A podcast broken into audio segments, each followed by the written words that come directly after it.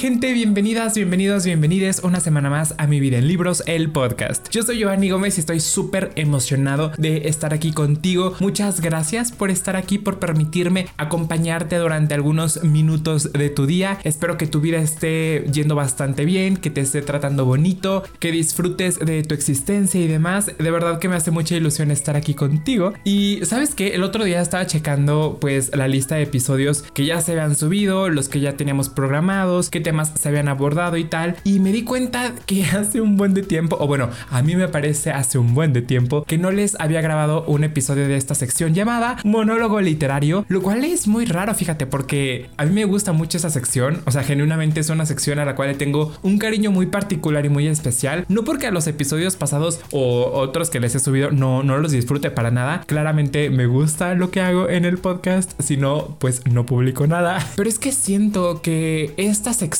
tiene un encanto muy particular, ¿sabes? No sé, como que me permito ser un poquito más, pues pudiéramos decir, vulnerable. Y la verdad es que no es algo que me, me moleste o me inquiete. Creo que a través de la vulnerabilidad podemos conectar mucho mejor entre nosotros. Así que me hace mucha ilusión poder retomar esta sección. Y déjame decirte que venimos un poquito fuertes.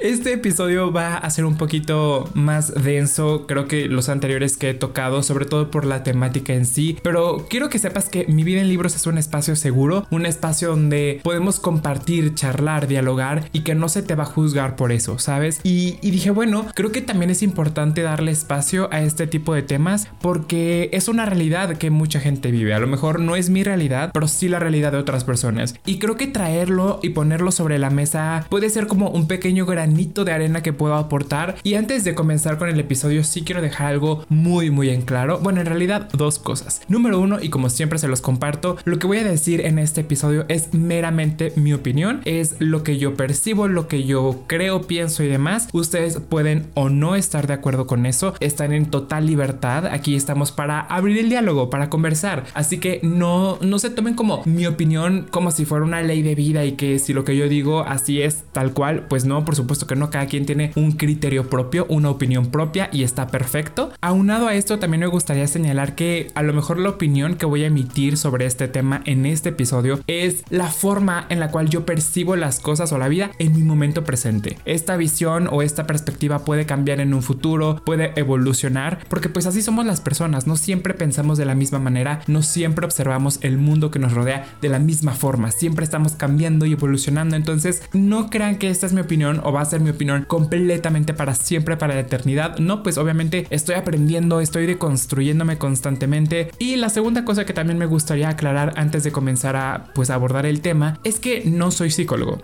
Yo no estudié la carrera de psicología, aunque es una carrera que genuinamente me interesa mucho, no estudié eso, yo estudié otra cosa completamente diferente. Y lo comento porque vuelvo a insistir, lo que voy a compartir en este episodio es meramente mi opinión, no quiero que lo tomen como, no sé, alguna guía de un terapeuta o de alguien especialista en el tema, porque no soy especialista en el tema, solamente estoy compartiendo mi opinión desde mi trinchera, buscando aportar valor y sumar a la conversación. Que digo, yo sé que mucha gente ya lo entiende, entiende la dinámica de estos episodios, pero aún así creo que me es importante y creo que tengo la responsabilidad de poder aclarar estas cosas, porque pues si voy a emitir un juicio, también debo aclarar la situación antes de. Entonces, bueno, dicho todo esto, vamos a comenzar con el tema de esta semana, que es las familias tóxicas. Híjole, la verdad es como te digo, venimos fuerte, venimos fuerte con, con este tema, pero como siempre, y seguramente si ustedes ya han escuchado otros episodios de esta sección, sabrán que utilizo libros para poder emitir mi opinión. Entonces, esta ocasión pues no va a ser la excepción. Aquí también tengo un libro que de hecho fue de mis recientes lecturas. Esto no es una reseña, también cabe señalar, solamente estoy usando este libro como referencia, pero si ustedes quieren leerlo o quieren saber más de mi opinión, pues ahí están mis redes sociales, ahí siempre les hablo de las lecturas que voy teniendo. Pero bueno, el libro que voy a utilizar en esta ocasión para abordar este tema es Sangre Nueva,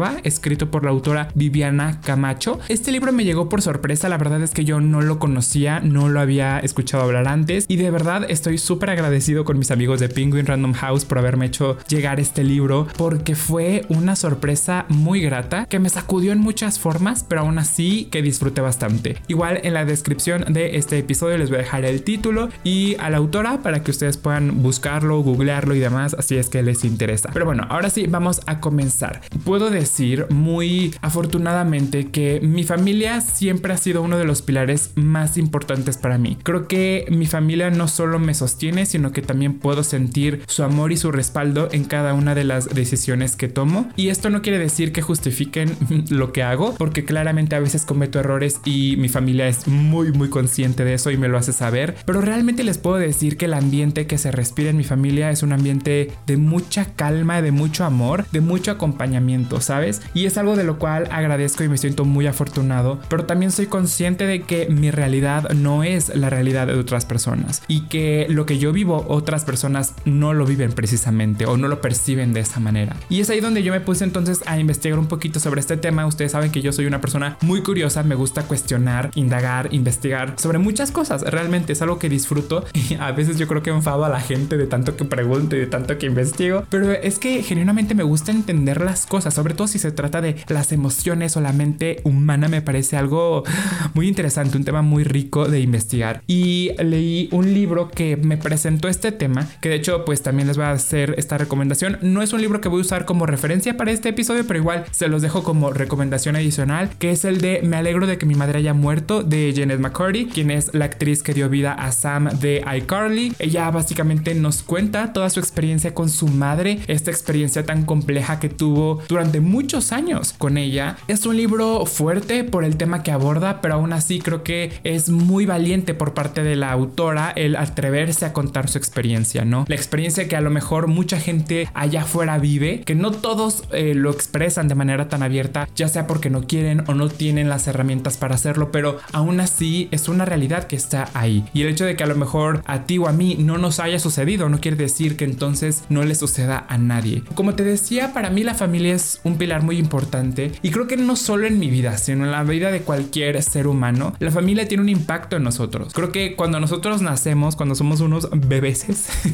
que ya sé que no se dice así, pero bueno, cuando somos bebés, cuando estamos en nuestros primeros años de vida, obviamente el primer contacto que tenemos es con nuestra familia. Son con nuestros padres, con nuestros hermanos, a lo mejor con quienes vamos relacionándonos. Son ellos quienes nos van educando, los que nos van enseñando lo que está bien, lo que está mal, lo que se debe hacer, lo que no se debe hacer. Nos van enseñando, vamos aprendiendo hasta cierto punto junto con ellos y después tenemos que enfrentarnos ahora sí como a un contexto mucho más amplio. Pero creo que el primer eje central con el cual nosotros aprendemos a, a entender la vida y a enfrentarnos al mundo es nuestra familia. Y por eso es que te digo que la familia tiene un impacto muy importante en absolutamente todos, porque es nuestra manera de enfrentarnos al mundo, es nuestra manera de entender la vida siempre. De hecho, hay un ejercicio muy interesante que igual te lo paso por si tú lo quieres como aplicar, y es el hecho de ponernos un poquito atentos a cómo nos comunicamos, cómo nos expresamos, cómo nos movemos, qué expresiones tenemos, qué nos gusta, qué no nos gusta, inclusive un poco en nuestras facciones físicas, y que empecemos a ver qué tantos de esos elementos compartimos con nuestra familia, ya sea con nuestra mamá, con nuestro papá, tenemos muchas similitudes, y es porque básicamente nuestra familia nos va heredando cosas, sí, nos hereda aprendizajes, nos hereda enseñanzas, nos hereda maneras de percibir la vida, y en ocasiones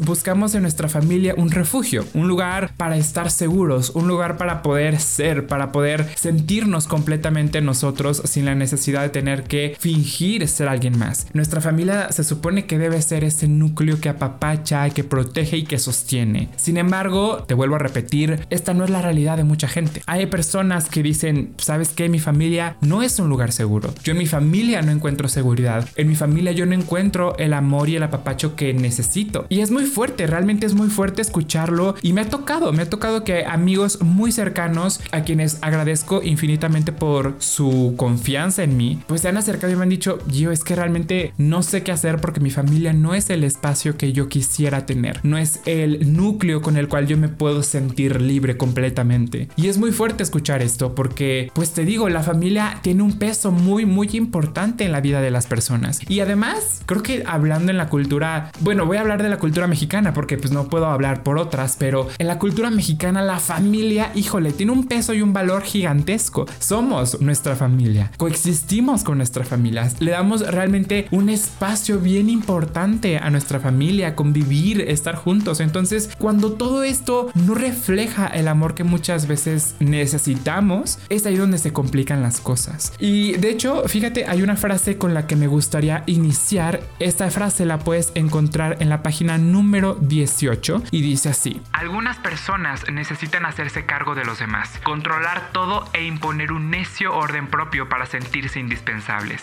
Uno podría llegar a pensar que este tipo de cosas no suceden en los núcleos familiares porque pues justamente cuando hablamos de familia muchas veces tenemos esta imagen pues muy romántica y muy bella sobre un lugar seguro, lleno de cariño, de calidez y demás, ¿no? Pero también debemos entender que en la familia también se pueden prestar este tipo de circunstancias donde los padres no solamente imponen su manera de ver la vida, sino que también imponen ciertas cuestiones y empiezan a manejar, pues no la psicología de los hijos, pero sí de pronto la manera en la cual hablan, educan, enseñan. Y eso es algo que sucede prácticamente en todas las familias. Imagínate, cuando tú naces, obviamente tienes una relación súper estrecha a lo mejor con tu mamá, porque obviamente es con ella con la que más convives, es ella la que te apapacha, la que te limpia, la que te da de comer, la que te protege. Conforme vas creciendo, pues también entra en juego el rol del papá, ¿no? Y también cómo influyen y cómo educan y demás. Pero obviamente tiene que haber un punto, no de quiebre, pero sí un punto de separación, un punto donde tú como persona, como individuo que eres, te tienes que enfrentar por tu cuenta al mundo que te rodea. Sí, puedes estar acompañado de tus padres, pero hasta cierto punto. Debe existir un punto en donde ya eres tú en el mundo. Sí, sintiendo el apapacho, el cuidado y la protección de tus padres, pero al mismo tiempo debes aprender a tomar tus propias decisiones y también a las consecuencias de tus propias decisiones, ya sean buenas o malas. Sin embargo, en muchas o en algunas familias, lo que sucede es completamente lo contrario. Es decir, que esta separación no se da, que al contrario, los padres siempre están ahí presentes buscando sobreproteger a los hijos o tal vez buscando de cierta manera como opacar la atención o esta libertad que se necesita para cualquier individuo. Entonces los hijos lo que hacen es ver a los padres como indispensables. Es decir, yo no puedo ser sin mi familia, yo no puedo ser sin mis padres, yo no puedo ser sin ellos, sin esta figura de protección. Y digo, ahorita menciona a los padres porque pues es el ejemplo más cerquita que tengo, pero puede ser que sea pues tu hermano, inclusive tu hermana, sabes, como esta figura de protección y de enseñanza y de guía que muchas veces vemos. Pero bueno, ese es otro tema. El punto es que es curioso porque es aquí donde empezamos a ver que hay un cierto patrón poco sano dentro de las familias, dentro del cómo empiezan a educar a los hijos. Y déjame decirte que yo no soy ningún experto, obviamente, en ahora sí que la crianza adecuada. Yo aún no estoy en esa etapa de mi vida, pero,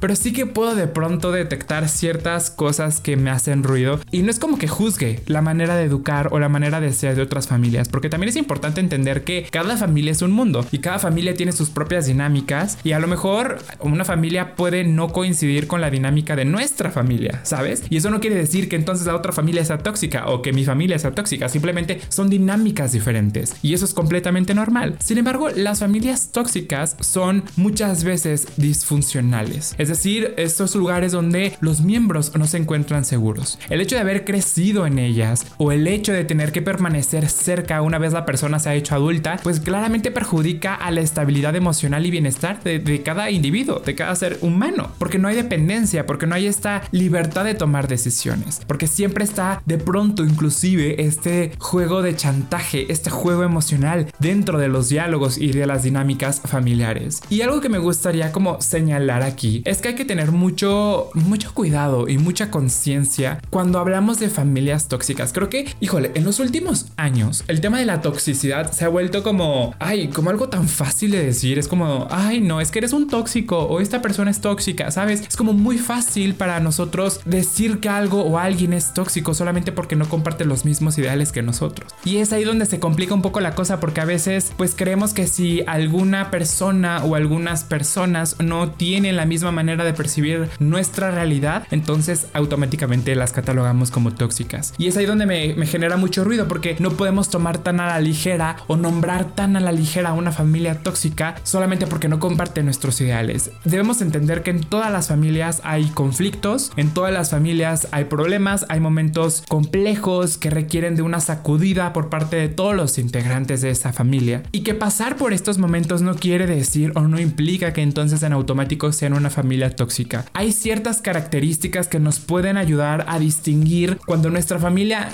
tiene conductas que no son sanas y ahorita más adelante te las voy a compartir, pero y vuelvo a insistir en que no es algo que podamos o debamos tomar tan a la ligera. Creo que realmente debemos entender el contexto, analizarlo muy bien y, y de ahí ahora sí poder generar un juicio propio, pero no, no sé, creo que el hecho de tomar tan a la ligera el nombrar a alguien o a algunas personas tóxicas es muy fuerte. Muchas veces los problemas familiares pueden venir de muchas fuentes dentro de la misma familia. De hecho, hay una frase que me gusta y no, no, no es del libro, pero ahorita me acordé de esta frase que la dijo León Tolstoy y dice, todas las familias felices se parecen, pero cada familia infeliz lo es a su manera. Y es una frase con la cual estoy completamente de acuerdo. Creo que muchas veces podemos ver por fuera familias aparentemente perfectas, entre comillas, familias donde aparentemente no sucede nada, no hay conflictos, pero ¿qué pasa dentro de las cuatro paredes del hogar? Ahí es donde realmente se, se demuestran las dinámicas de, de, los integrantes de la familia, ¿no? Y cómo estas afectan de manera positiva o negativa en la vida de, de todos, ¿no? Y, y creo que, insisto, no existe la familia perfecta, existen dinámicas diferentes, dinámicas y estrategias que funcionan a cierto tipo de personas y dinámicas y estrategias que no funcionan. Creo que también es importante el un poco dejar de romantizar esta idea de que en la familia todo el tiempo vamos a estar bien y que todo el tiempo va a ser color de rosa, porque no es así. El ser humano es muy complejo, eh, o sea,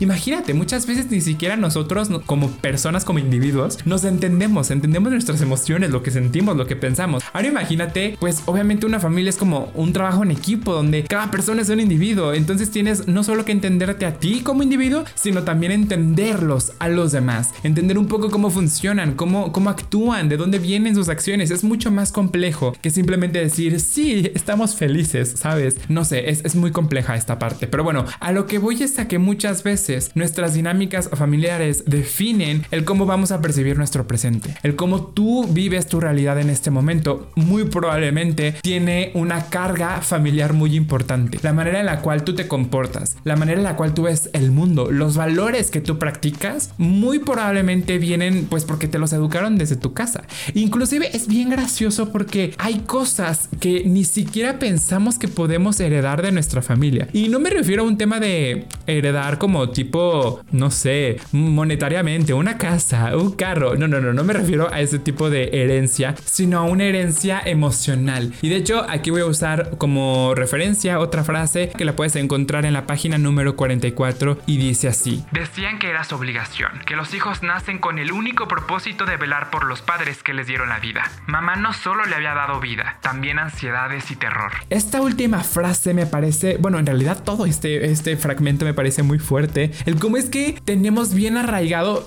híjole, primeramente esta parte de que los hijos se hacen responsables de los padres. Ay, es un tema delicado, es un punto delicado. No, y vuelvo a insistir, es meramente mi opinión. Siento que hay una parte donde sí, como hijos, necesitamos demostrar nuestra gratitud hacia los padres, hacia nuestros padres que nos dieron un techo donde refugiarnos, ropa con la cual cubrirnos, alimentos, sabes, como educación, estas cosas, pues nuestros padres nos la dieron y no es da gratis. O sea, créeme que realmente cuesta. Y, si en algún momento llegamos a, tener una familia, te aseguro que te vas a enfrentar a estas cosas y te vas a dar cuenta de muchas realidades que a lo mejor no habías percibido hasta este momento. Entonces, sí, sí creo que debemos cuidar de quienes nos cuidan, apapachar a quienes nos apapachan, proteger y amar a quienes nos aman nos protegen también a nuestra gente. Creo que es importante y sí estoy a favor de eso, pero no como una obligación, porque una obligación es te guste o no te guste lo tienes que hacer. Estés o no estés en un lugar seguro, lo tienes que hacer. Entonces aquí es donde se complica la cosa, porque dices, bueno, si en mi familia nunca me enseñaron lo que es el amor, el apoyo, el respeto, donde no se sentía seguro, ¿cómo le puedo dar eso a mi familia, no? Es más complicado el proceso. Y aunado a esto, también está esta parte donde se explica que obviamente sí, nuestra mamá nos dio la vida, pero también muchas veces nos pudo heredar terror, nos pudo heredar ansiedades, miedos, inseguridades, desconfianza. Todas estas cuestiones también se heredan, inclusive aunque no lo percibamos. Y aquí es donde también se me hace una cosa loquísima y muy fuerte, porque a veces creo que podemos percibir las cosas de una manera en la cual las vemos normales. Es decir, que a veces nos podemos llegar a encontrar en una especie de toxicidad familiar que ha llegado a ser normalizada. ¿Sabes? Esta toxicidad en donde decimos, ok, como es lo único que conozco y como desde pequeña, pequeño, pequeñe, siempre he tenido como estas actitudes y este ambiente rodeándome, pues para mí ya es normal verlo. Y el verlo de esa manera, el normalizar ciertas actitudes, ciertas cuestiones que no son sanas y empezar a normalizarlas en nuestra vida es peligrosísimo. No solo es decir, ok, lo estoy normalizando en mi vida y en mi dinámica familiar, sino que es muy probable que como para mí es algo normal, cuando yo tenga mi propia familia, si es que en algún momento llego a tenerla, voy a replicar esas cuestiones, esas actitudes, porque para mí es normal. Entonces yo siento que si para mí es normal, entonces es normal que yo lo replique con mis hijos. Y es como un ciclo vicioso y se me hace muy fuerte eso. Se me hace muy, muy, muy, muy fuerte. Y, y creo que aquí es donde entra justamente esta parte de aprender a discernir cuándo sí y cuándo no hay actitudes tóxicas dentro de nuestras familias. De hecho, aquí te voy a mencionar algunas por si te pueden servir como de guía. Ojo, y de nueva cuenta, esto es solamente información que yo he recabado y que yo he visto gracias a que he investigado porque me gusta investigar, pero de nueva cuenta, no lo tomen como un diagnóstico tal cual.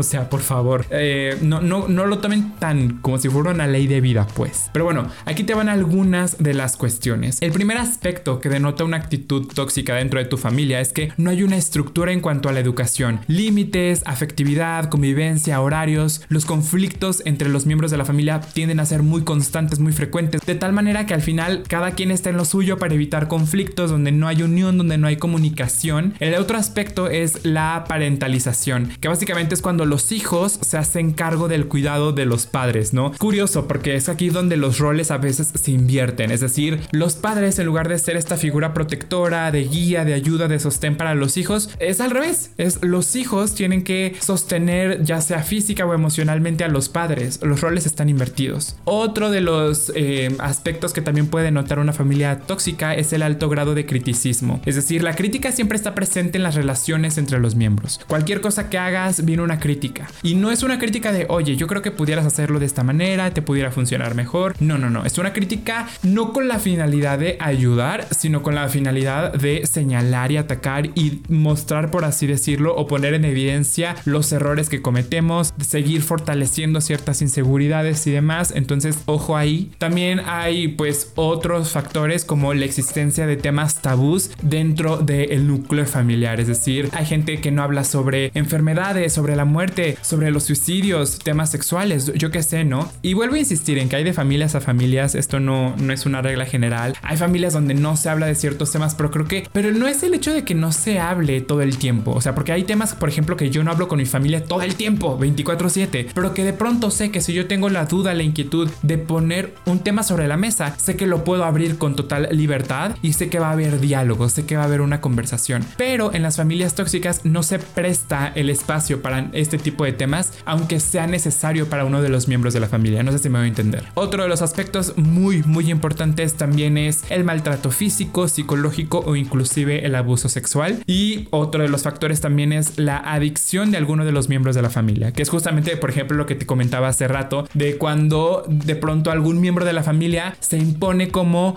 esta parte o como este elemento indispensable, es decir, que tú no puedes ser nadie si no es con la otra persona. Tú no puedes ser nadie si no es con tu mamá. Tú no puedes ser nadie si no es con tu papá. Tú no puedes ser nadie si, es con, si no es con tu hermana, con tu hermano, ¿sabes? Estos son solamente algunos de los puntos a considerar o de los tipos de familias tóxicas que pueden estar en tu alrededor. Y no sé si llegados a este punto hayas de pronto detectado que a lo mejor estás dentro de un núcleo familiar tóxico. Si lo estás, yo solamente te puedo recomendar que acudas a terapia. Y yo sé que a lo mejor suena muy fácil decirlo, ¿no? De que, ay, ve a terapia, consigue ayuda. Sí, claro, pero también debemos entender que ir a terapia es un lujo. Es un lujo que no todo mundo puede darse. Es un lujo que no todo mundo puede costearse. Entonces yo lo entiendo, lo entiendo perfecto. Pero creo que el primer paso para buscar una salida, una alternativa, es caer en conciencia de que estamos dentro de un círculo familiar que no es sano. Y es lo más fuerte, realmente puede ser muy fuerte y, y puede ser difícil de procesar. Pero creo que es importante primero entenderlo, gestionarlo y darnos cuenta de esta realidad para entonces poder tomar acción. Los terapeutas te podrán ahora sí que dar una estructura de cómo puedes salir de eso, cómo puedes enfrentarte a esas circunstancias. Yo no puedo darte esa información, número uno, porque cada persona es muy particular, cada familia tiene sus propias dinámicas. Y número dos, porque yo no estudié psicología, yo no estudié algo y, y sería una irresponsabilidad gigante de mi parte el venir aquí y decirte, oh sí, sigue el paso 1, 2 y 3. Pues no, claramente no, porque yo no soy experto en el tema. Pero sí te puedo decir que si puedes buscar ayuda, busca ayuda. Pero bueno, hasta aquí voy a dejar el episodio de esta semana porque no sé qué tan largo vaya a quedar.